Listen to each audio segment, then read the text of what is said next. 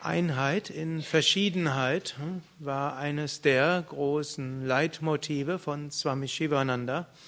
Nicht nur von Swami Shivananda, schon von Ramakrishna, Mahatma Gandhi, von Vivekananda, Yogananda und so vielen spirituellen Meistern des Yoga im 19. und 20. Jahrhundert.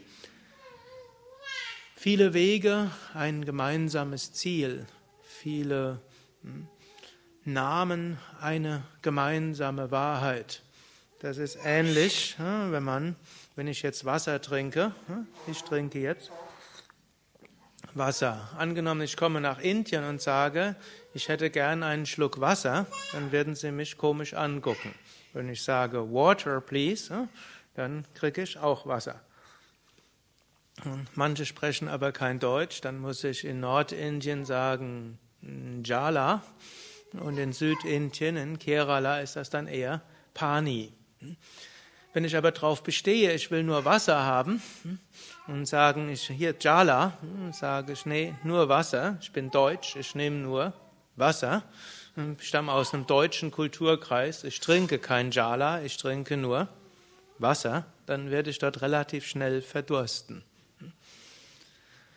Ähnlich auch mit dem Essen. Hm, gut, das sind sogar unterschiedliche Gewohnheiten. Wenn ich nach Indien gehe und sage, ich, ich bestehe auf Müsli und gebackenes Vollkornbrot, dann werde ich Probleme bekommen. Hm, hm, da werde ich mit Chapati, was ja auch Vollkornbrot ist, aber ist eben anderes, werde Chapati haben. wenn ich sage, ich esse aber nur Roggenbrot, dann habe ich Probleme. Dort gibt es Weizenbrot. Und in der heutigen Zeit hat man auch eine gewisse Wahl. Hm? Man kann hm, italienisch essen gehen, man kann, hm, gut, es gibt auch vegetarische deutsche Vollwertküche, es gibt griechische und es gibt indische und so viele verschiedene. Alles dient dem, dass wir essen können. Und so ähnlich, der Mensch hat ein tiefes spirituelles Bedürfnis. Letztlich geht es darum, Gott zu erfahren. Und manche wollen es nicht Gott nennen, ne? Göttin, göttliche Mutter. Manche wollen es auch so nicht nennen, höheres Selbst. Manche wollen es so nicht nennen, kosmische Intelligenz. Manche wollen es so nicht nennen, unbeschreibbar. Manche wollen es so nicht nennen, Nirvana, das nicht Vorstellbare, das Nichts oder Shunyata, die Leere, leer von allem, was wir uns vorstellen können. Oder Nirvana, nichts von dem, was wir uns vorstellen können. Oder ähm, Vedanta wird es manchmal als Purana bezeichnet, das Allumfassende oder eben Brahman, das Absolute, das, was jenseits von allem ist, was wir uns vorstellen können. So viele Namen und dennoch ist, gibt es nur eine einzige kosmische Wirklichkeit. Das Paradoxe ist, alle Religionen sagen, Gott ist allgegenwärtig. Also muss er überall sein. Dann gibt's, streiten sich darum, ist er hier oder ist er dort? Und hat er diesen Namen oder hat er jeden Namen? Wenn Gott allgegenwärtig ist, dann ist er überall. Dann ist er jetzt nicht in der Kirche mehr als in der Moschee, dann ist er nicht in der Synagoge mehr als in einem Tempel und dann ist er nicht hm, auf der Erde weniger als im Himmel, sondern Gott ist überall. Und wenn es nur einen einzigen Gott gibt, dann gibt es auch nur einen einzigen Gott. Dann muss er logischerweise alle anderen Götter auch sein. Es kann nicht, wenn es nur einen Gott gibt, dann kann es sich mehrere geben. Es gibt nur eine allumfassende Wirklichkeit, die man nennen kann auf verschiedene Weisen oder verzichten kann, auf irgendeinen Namen hinzuweisen. Es gibt und diese eine allumfassende Wirklichkeit, die manifestiert sich in so vielen verschiedenen Weisen.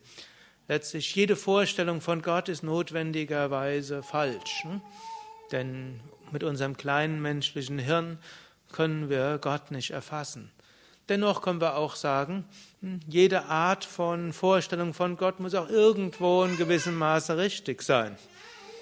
Also zum Beispiel Maitri kann sich jetzt nicht vorstellen, was Bharata eigentlich ist dass er hier ein Bereichsleiter ist. Er ist verantwortlich für Boutique, für Seminarplanung, für Zahlungsverkehr, für Ayurveda-Oase. Hm? Außerdem hat er alle möglichen hm, spirituellen Erfahrungen in Meditationen, Pranayama. Er hat schon so viele Erfahrungen gehabt, weiß die Maitri jetzt nicht. Hat sie keine Ahnung von all dem. Für sie ist Bharata einfach ihr Papa, den sie, der sie in den Arm nimmt, der Schutz gibt, den sie mag. Und Bharata ist damit ganz zufrieden. Sieht mindestens ganz so aus. Und genauso ist es auch mit Gott. Wir können Gott nicht erfassen und wir haben keine Ahnung, was Gott eigentlich ist oder wie auch immer wir es nennen wollen. Wir können aber Gott auf unsere Weise lieben und mögen und Gott wird dabei ganz zufrieden sein. Und wir können Gott spüren und so Gott erfahren. Und so gibt es eine allumfassende Wirklichkeit, egal wie wir sie nennen oder nicht nennen wollen, egal welchen Zugang wir haben. Und das ist eine der großen, hm, wichtigen Aufgaben, meine ich, der entstehenden Zivilisation, das anzuerkennen und diese Einheit in Verschiedenheit zu sehen. Hariam Tatsat.